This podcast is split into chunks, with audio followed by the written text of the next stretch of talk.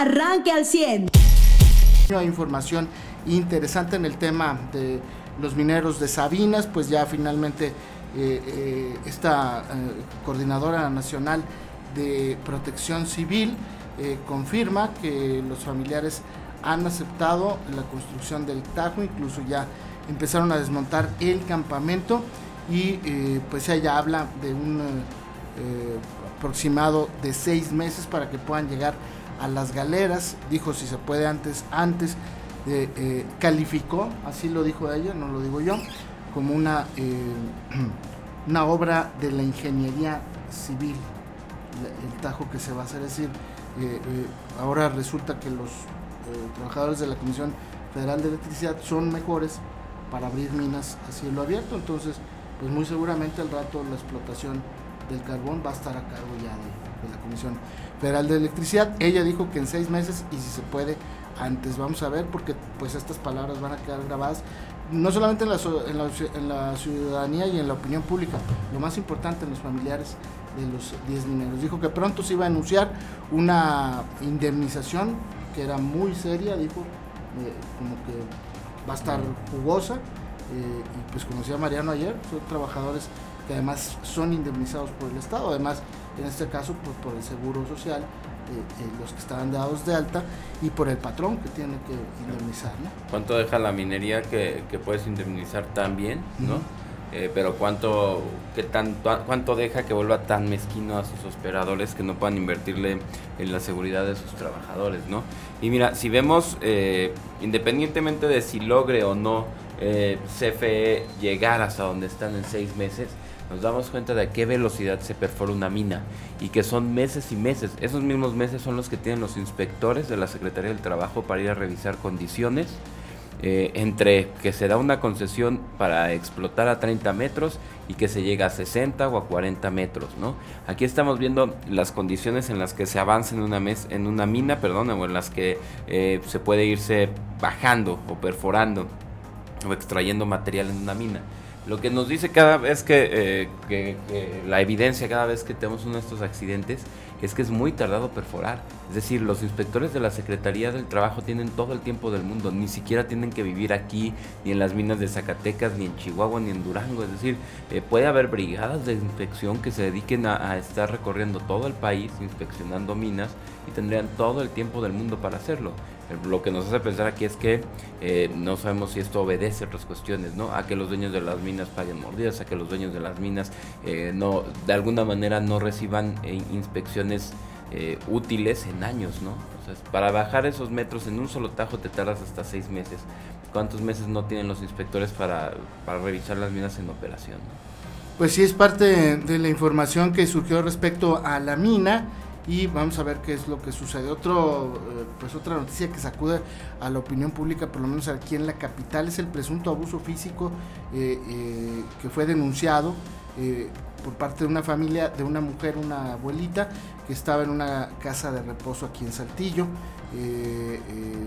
ya se levantó una denuncia ante las autoridades de la fiscalía, pero pues sin duda alguna que, insisto, esto sí que sacude a la opinión pública. Eh, postrimerías justamente el domingo de el Día del Abuelo, como algunos lo conocen, o el Día de los Adultos Mayores, y bueno, pues finalmente eh, eh, veremos qué es lo que dicen las autoridades, porque la Secretaría de Salud va a investigar y va a verificar el funcionamiento de esta casa de reposo, que cumpla con los permisos, que cumpla con los protocolos sanitarios y médicos, y por otro lado, pues supongo que será la PRONIF o quién será la que.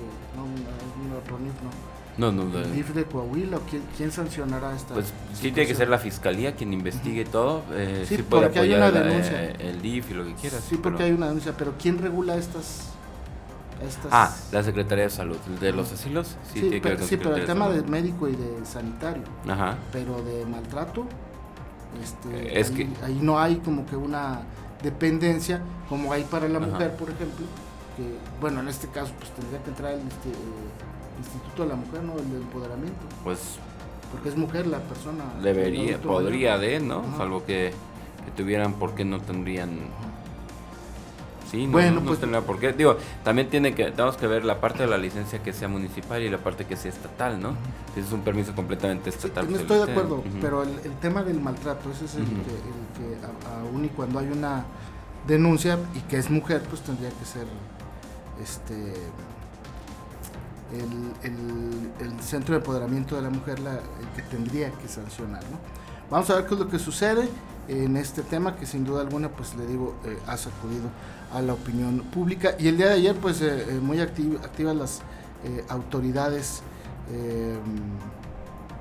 de gobierno, eh, el, secretario de Desarrollo e Inclusión Social, pues eh, el día de ayer eh, entregó aparatos auditivos y también entregó eh, becas a adultos mayores que trabajan justamente en los supermercados. En el primero, en coordinación con la Secretaría de Salud, los ayuntamientos, y en el segundo, con el DIF de Coahuila. También el gobernador allá en Torreón inició obras eh, eh, de continuidad eh, en algunos temas de agua y drenaje. Lo mismo hizo aquí el alcalde Chema Fraustor, entonces hubo mucha actividad el día de ayer, José.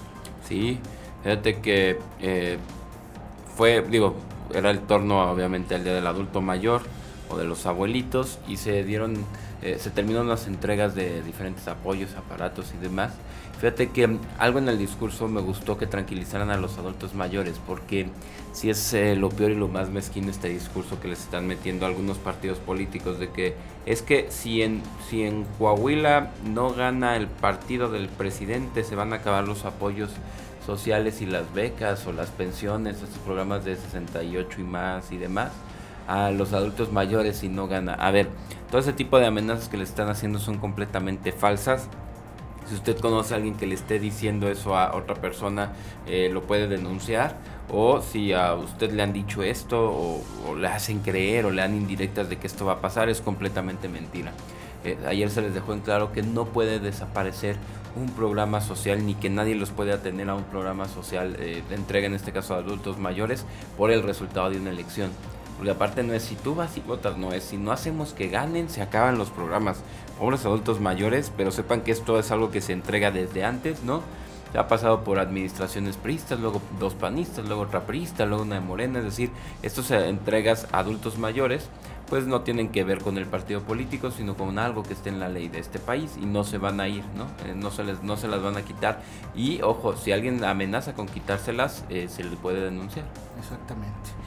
Y a nivel nacional, pues el día de ayer el PAN se le adelanta al PRI, ya está feneciendo, está, pues me parece agonizando la alianza entre el PRI, el PAN y el PRD, sobre todo cara al proceso electoral del 2024, porque ayer el PAN se les adelantó al eh, PRI y al PRD y eh, eh, informó que eh, entre hoy y mañana van a hacer una presentación de los cinco aspirantes del PAN a la candidatura presidencial. No dijeron obviamente Marco Cortés si era por la alianza o si era por el PAN nada más, o serán los cinco candidatos que representen al PAN dentro de la alianza.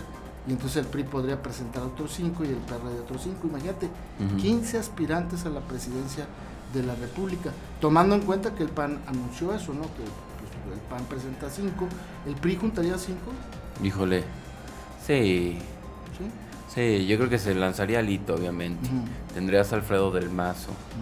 Tendrías, así de los que han dicho que, que, que- podrían ser o que mueven, ¿no? Tendrías Osorio Chong. Y ahí llevas tres. Dije que si llegaba a cinco. Tres. Tres. Sí, no, no. Estuvimos digo, o sea, no que tengan una proyección nacional. Ajá. Sí, ¿no? Pues Alito, Alfredo del Mazo y Osorio Chong. ¿Quién más? Yo, no yo- sé si alguien. Yo a Alfredo del. Mazo lo descartaría. No, no, digo por pura proyección. Sí, nacional. Ajá, pero, no, no pero, por. digo, igual, porque pues Ujú. ni siquiera ha estado en el top 3 de gobernadores de su partido. ¿no? Nunca, ajá, exacto. No. Ah, o sea, no, si a esas vamos, no está. pondríamos a Riquelme, ¿no? Por popular, por, Por, por calificación, sí. de la ciudadanía y por aceptación, porque son encuestas hechas eh, basadas en lo que la gente opina. Del Bueno, gobernante. cuatro entonces, ¿no? Ajá. Sí, yo Pero me fui por los puros yo- de proyección ajá, nacional. Yo quitaría Ajá. a Alfredo del Mazo, eh, porque además creo que sería muy, muy mal candidato. Y va a depender mucho tanto del Mazo como Riquelme del resultado electoral que obtengan para sus partidos en la elección de- del año que entra, ¿no? Pero pues creo que no juntaremos más de, de tres, Del- me parece en el PRI. De, y del PAN también tienes. Ellos ya presentaron cinco, ¿eh? Sí, ellos sí. ya hablan de cinco. Este, ojo, también esos cinco no creo eh, tampoco coincido en la lista, ¿no? Yo le daría posibilidad pues al gobernador de Querétaro, como uno de los integrantes de los gobernadores, al gobernador de Tamaulipas. Es que, ajá, digo una este, cosa, así Ayer se apuntó Lili Telles, que ella dice que le gana a Claudia Sheinbaum. Y se anotó también. Mauricio Vila, que es el de, No, pero el de Yucatán. Ah, de Yucatán. Es el de Yucatán. Ah, es el exgobernador de Querétaro y el de Yucatán. Fíjate que, está, que, aquí podríamos ver algo interesante. El PAN mete a Mauricio Vila porque es su gobernador siempre mejor evaluado. sí. Sí es cierto, ¿eh? si seguimos con esas, o sea, con esa misma dinámica, entonces metes a Riquelme por parte del PRI, que, es el, son los dos que siempre estuvieron mejor evaluados. Sí, yo me iba a popularidad a nivel nacional y hubiera dicho, pues nomás tienes a Ricardo Anaya, Lili Telles, o que quisieras meter a Marco con Cap, pero coincido contigo. No deja, ¿no? Este eh, y el, el PRD pues estaría peor, en peor situación, ¿no? No, llegaría ni a uno aquí. ¿Quién te gusta? Pues nomás Chucho, ¿no? No, que pida prestado a, la sociedad civil. Y ah, fíjate que ayer me, me llegaba eh, unas de estas encuestas de, bueno, de ejercicios de encuestas para, para posibles casas encuestadoras, o sea, como proyecciones de qué podría pasar en México, ¿no? Como qué, qué se debería de evaluar. Y mencionaban la posibilidad de un Marcelo Ebrard en una alianza opositora que conjugara también a, aparte de los tres partidos que ya hemos visto, PAN, PRI, PRD, a Movimiento Ciudadano. Yo lo decía ayer en el corte, se lo decía aquí a nuestro director, a mí me parece que si el presidente deja fuera a Marcelo, que es lo, lo que yo estoy observando por el apoyo que le da a, a Sheinbaum, eh, me parece que si Marcelo se anima a, a, divorciarse finalmente o a decirle al presidente, bueno, pues no fui yo, y tengo el derecho de buscarla, podría haber esta alianza de la que tú hablas, el Movimiento Ciudadano. Eh, no creo que vaya ni PAN, ni PRI, ni PRD con ellos, pero podrían hacer otra alianza. Pero a lo mejor con eso, la alianza del PAN, PRI, PRD, pues no metería un candidato fuerte para fortalecer a Ebrard. Porque creo que la alianza no va a presentar un candidato, o, en caso de que la alianza eh, eh, muera, que también lo veo muy factible, pues porque cada, cada quien va a querer posicionarse nuevamente como partido, ¿no? Eh, eh, dentro de la oposición. Pero sí me parece que eh, ayer el PAN les gana otra vez al PRI y al PRD, aunque el PRI, pues, pues ya Alito había dicho este, que él quería ser presidente. Ahora, hay que decirlo, me parece que ninguno de los aspirantes de PAN, PRI, PRD o de la Alianza compite en este momento en las encuestas con alguno de los tres candidatos de, presidente. Bueno, yo no voy a decir tres, dos, nada más, que Sheinbaum y Bravo. El otro señor pues es una comparsa, una mala caricatura de eh, eh, la política, pero vamos a ver qué es lo que sucede, ¿no? Y a ver cómo reacciona hoy el PRI y el PRD, que debieron haber reaccionado ayer porque esta declaración se da por ahí de las 3, 4 de la tarde. Vamos a ver qué es lo que sucede. digo, y también está bien que, que, ya haya salido el PAN, o sea, que dijeran, eh, tenemos tenemos oposición o hay oposición, ¿no? Pues hay tiro, ¿cómo se, anuncia? Sí, hoy como, como oposición es el único que ha, brincado, ¿no? Y fíjate, yo, yo no vería tan descabellado ese tema con Marcelo Ebrard. O sea, Marcelo Ebrard ya está buscando a los empresarios, a los que podrían considerarse eh, la derecha eh, o quienes intenten rescatar, ¿no? A, a, a Saltillo esta semana lo sí, trae Canacintra, nada más que ese evento pay-per-view o no, por evento, pues, sí. Pues, van a cobrar porque eh, los fondos que se recauden van a ser para las guarderías de Canacintra y para el Museo del Desierto. Ah, ok, ok. Entonces el, el miércoles... No, Marcelo no cobra, sino cobra la Canacintra. Sí, no, no. El miércoles este 31 solo van a anunciar, ¿no viene Marcelo Ebrard? No sé si ese día venga o lo van a anunciar. Lo que sí me enteré es que van a cobrar mm. por el evento, que va a ser como una plática, pues no plática, una conferencia de Marcelo. Primero decían que era un encuentro con empresarios. y, en un encuentro pues hablan los empresarios y habla el, invitado, ¿no? Y ahora ya pues entiendo yo que será una plática, una conferencia en donde va a hablar del TEMEC y de otros temas de eh, relaciones exteriores que es pues, su fuerte, entiendo, en este momento, y eh, pues se van a cobrar a los empresarios que vayan, porque no, no es invitación al público, ¿no? Sí, pues si, si va a venir ese día, pues vamos, si es nomás una rueda de prensa, nos avisan y lo compartimos el mensaje, hombre, no para no darnos la vuelta y ya. Eh, está interesante platicar con Marcelo, yo te digo. Sí, sí, o sea, por eso si viene, pues adelante. Veía una entrevista que le hicieron, la publicaron este fin de semana donde le preguntaban, ¿tú seguirías con las mañaneras? Dijo, no en el mismo, eh, con la misma modalidad. ¿Vivirías en Palacio? No, dijo, yo viviría, seguiría viviendo en casa. Es decir, Marcelo ya está hablando como candidato, incluso en algunas ocasiones hasta como presidente. Y para muchos, como Eva Farías, que decía el día de ayer, pues eh, Marcelo es el que tendría la bendición de los Estados Unidos, ¿no? Que los Estados Unidos ahorita, digamos, en política no es el mejor gobierno. Ni su mejor momento. Ni su mejor momento. Joe Biden enfrenta problemas internos serios. Pero al final del día, pues el que esté en turno, el, jefe en turno de los Estados Unidos, que es nuestro principal socio comercial y nuestro vecino de arriba, pues eh, eh, debe tener alguna injerencia o por lo menos una opinión. ¿no? Sí, ayer Donald Trump le da otra friega a Estados Unidos. Aprovecha el día en que, digo, la NASA es como una cuestión insignia. ¿no? Lo que les pasó ayer no fue nada de riesgo, fueron fallas en tres motores de cinco que tiene uno de los varios eh, eh, cohetes que tiene. y que no estuvo en una situación de riesgo, nada más los mecanismos o los protocolos para arrancarlos no funcionaron, entonces dijeron, ok, la ventana sigue abierta, puede ser el 2 de septiembre o el 5 de septiembre que se haga el lanzamiento. Pero para esto, para esta falla que tuvo el país, por así decirlo, Trump anuncia que, eh, o sale a exigir, ¿no? Que pues se restituya la elección. No, que lo restituyan a él como presidente o, bien, la elección. se haga la elección de nuevo por el... Eh, él sostiene que eh, hubo fraude por la intervención del FBI.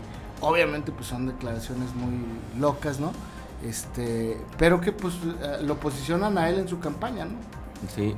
En la campaña que él ya empezó para volver a ser candidato por los republicanos para la presidencia de los Estados Unidos. Exacto, y él señala que el FBI eh, fue quien participó, desapareció eh, historias o cuestiones que evidenciaban a gente cercana a Biden, ¿no? tiene toda una teoría de conspiración muy entretenida que usted puede ver, que nosotros tardaríamos horas aquí, pero pues eh, eso señala que fueron eh, que había puntos decisivos, información decisiva para los ciudadanos que de haberla conocido pues habría cambiado mucho el, rumbo de esa elección. Es lo que dice hasta ahorita eh, Donald Trump. Vamos a ver después qué saca, si eh, quieren barrar a otras instituciones y demás, ¿no? Exacto.